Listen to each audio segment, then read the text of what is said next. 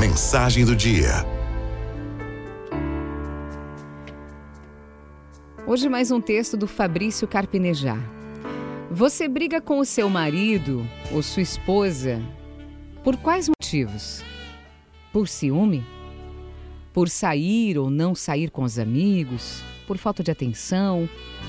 Por não ter aquilo que sonhava? Pelo futebolzinho da semana? Pela intrusão da sogra aí na história de vocês? Casais se desentendem por bobagens. Podem se distanciar por trivialidades. Amam-se. Mas ocupam a maior parte da rotina se diminuindo e pressionando o parceiro ou a parceira a adotar as atitudes desejadas. A companhia é obrigada a entrar forçosamente numa forma. É como um pé 40 precisando calçar 38. Se ele é mais silencioso, ela quer que ele seja mais sociável. Se ela é explosiva, ele quer que ela se controle mais. Se ele é desorganizado, ela quer que ele guarde as roupas. Se ela é meticulosa, deve aguentar a pia suja no fim de semana. As exigências não têm fim. Parece que a relação só desfruta de sentido mudando o outro, indo contra a natureza do outro.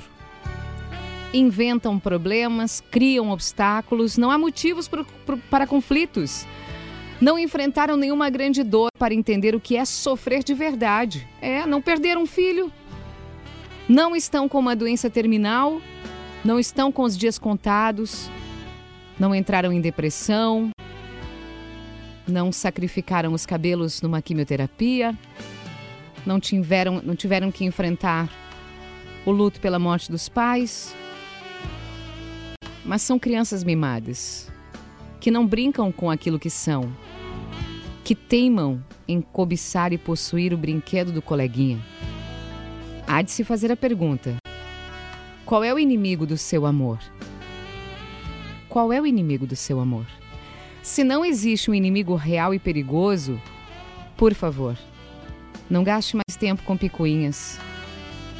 Se não existe nada que possa separá-los, aproveite a intimidade, explore a felicidade do momento. Não estrague a saúde com estremecimentos desnecessários. Não forge separações à toa. Não chantageie por fantasias. Se preparem para lutar juntos contra as adversidades quando surgirem. Jamais, jamais desperdicem o dom da união lutando um contra o outro antes das provações da vida. Parem de lutar um contra o outro.